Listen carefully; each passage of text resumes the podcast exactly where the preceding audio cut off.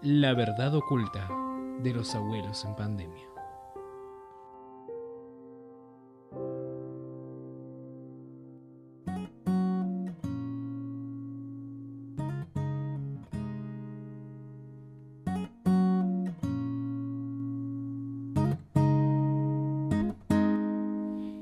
Isabel nació y creció en un pueblo cercano de la ciudad de Güemes, Camposanto, junto a sus dos padres, Francisco y Catalina, dos personas muy cariñosas y humildes, y junto a sus dos hermanos, con quienes se peleaba mucho.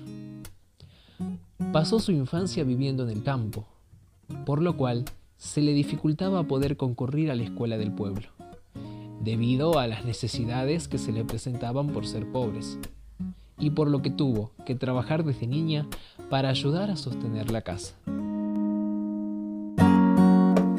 Desde los nueve años fue empleada doméstica en familias de la clase social alta y gracias a esto conoció al gran amor de su vida, Seferino, el hijo mayor de sus patrones, quien tenía dos años más que ella y con quien mantuvo un vínculo muy especial desde el primer instante. Desde el primer momento que cruzamos miradas, supe que mi familia iba a ser con él. Nos escapábamos a la medianoche. Yo le esperaba afuera. Salía por la ventana amarrándome en una rama de eucalipto y bajaba para encontrarnos a la orilla de la puerta. Pero ¿quién diría que ese clandestino amor de niños sería para toda la vida.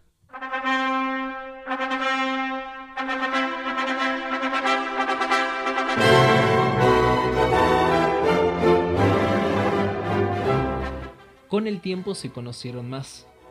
Noviaron más o menos a partir de los 18 años y seis meses después se casaron.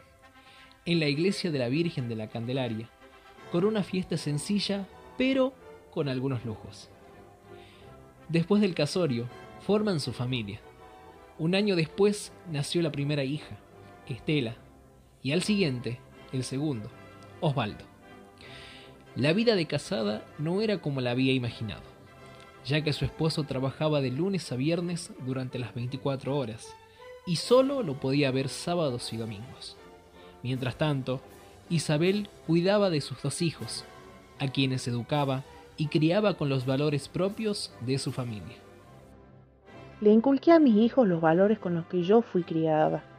Ayuda con el sostén de la casa, ir a misa todos los domingos, y compartir los fines de semana en familia, pero por sobre todo a ganarse el pan con el sudor de su frente.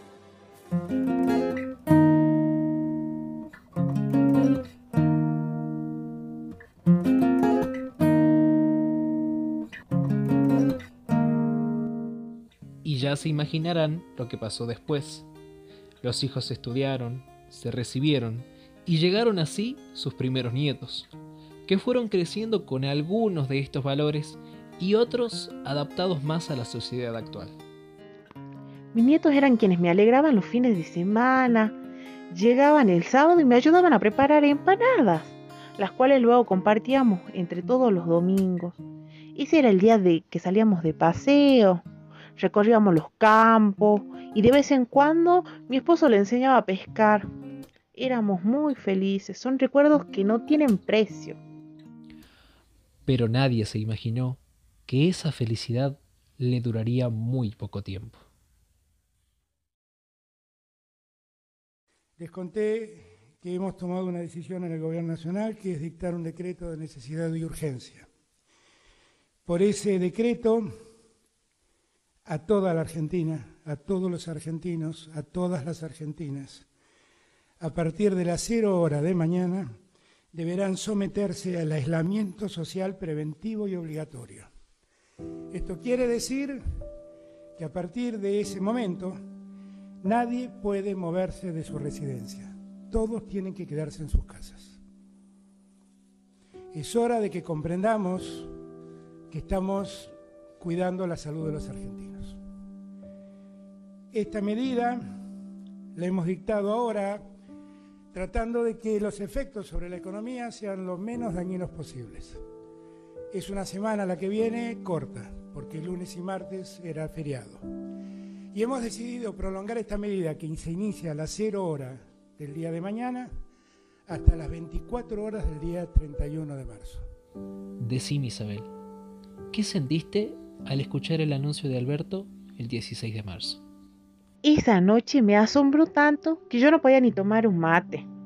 No podía creer que estaban diciendo que no podría ver a mis nietos durante dos semanas, que debía usar barbijo y que no podía salir de mi casa.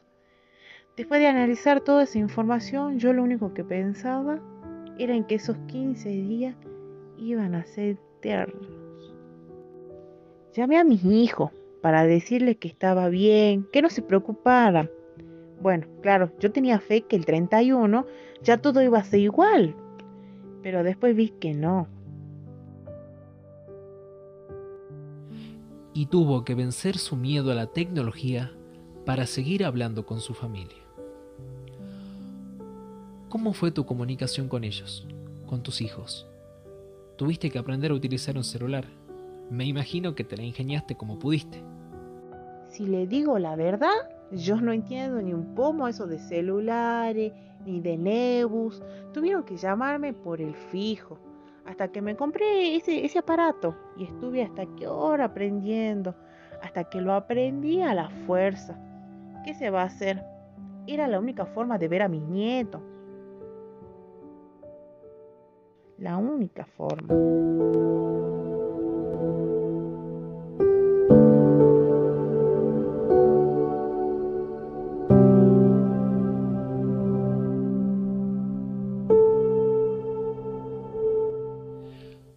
Lo peor de todo fue pasar fechas especiales lejos de la familia. Me contaste que el 7 de abril fue tu cumpleaños. Me imagino lo duro que fue pasarlo sola. ¿Cómo fue ese día? Y fue difícil. No le digo que no. Pero hay que darse maña. Ese día hice un poco de canelones de choclo que no sabes, a mí me gusta tanto. Y fue la primera llamada video, no, no, no sé cómo se dice la verdad. Y vi a mis nietos. Qué grande que están. Igual, sé que no pasó mucho tiempo, pero los vi bastante grandes. Sabemos que sos una persona de alto riesgo. Y también sabemos que es complicado para vos vivir el día a día. Por eso te pregunto, Isabel. Ahora, si tuvieras la oportunidad de decirle a los jóvenes, a la juventud de hoy que de alguna manera son ellos, ¿no? Los que manejan más las redes sociales. O para aquellos hijos que dejaron a sus padres y no los visitaron nunca más los tienen olvidados desde hace años. A todos ellos, ¿qué les dirías? Si tienen a su papá, a su abuelo, de la misma edad que yo, denles un abrazo. Cuídenlos, pues. Ustedes son los únicos que pueden ayudarnos. Esto que está pasando es horrible. Ayúdenos y van a ver que el Señor y la Virgen del Milagro se lo van a agradecer tanto, porque el que bien obra, bien recompensado será. Isabel es una de las tantas realidades que nuestros abuelos viven día a día en el encierro. Ellos buscan la luz al final del túnel. Y esa luz no es nada más ni nada menos que volver a abrazar a su familia.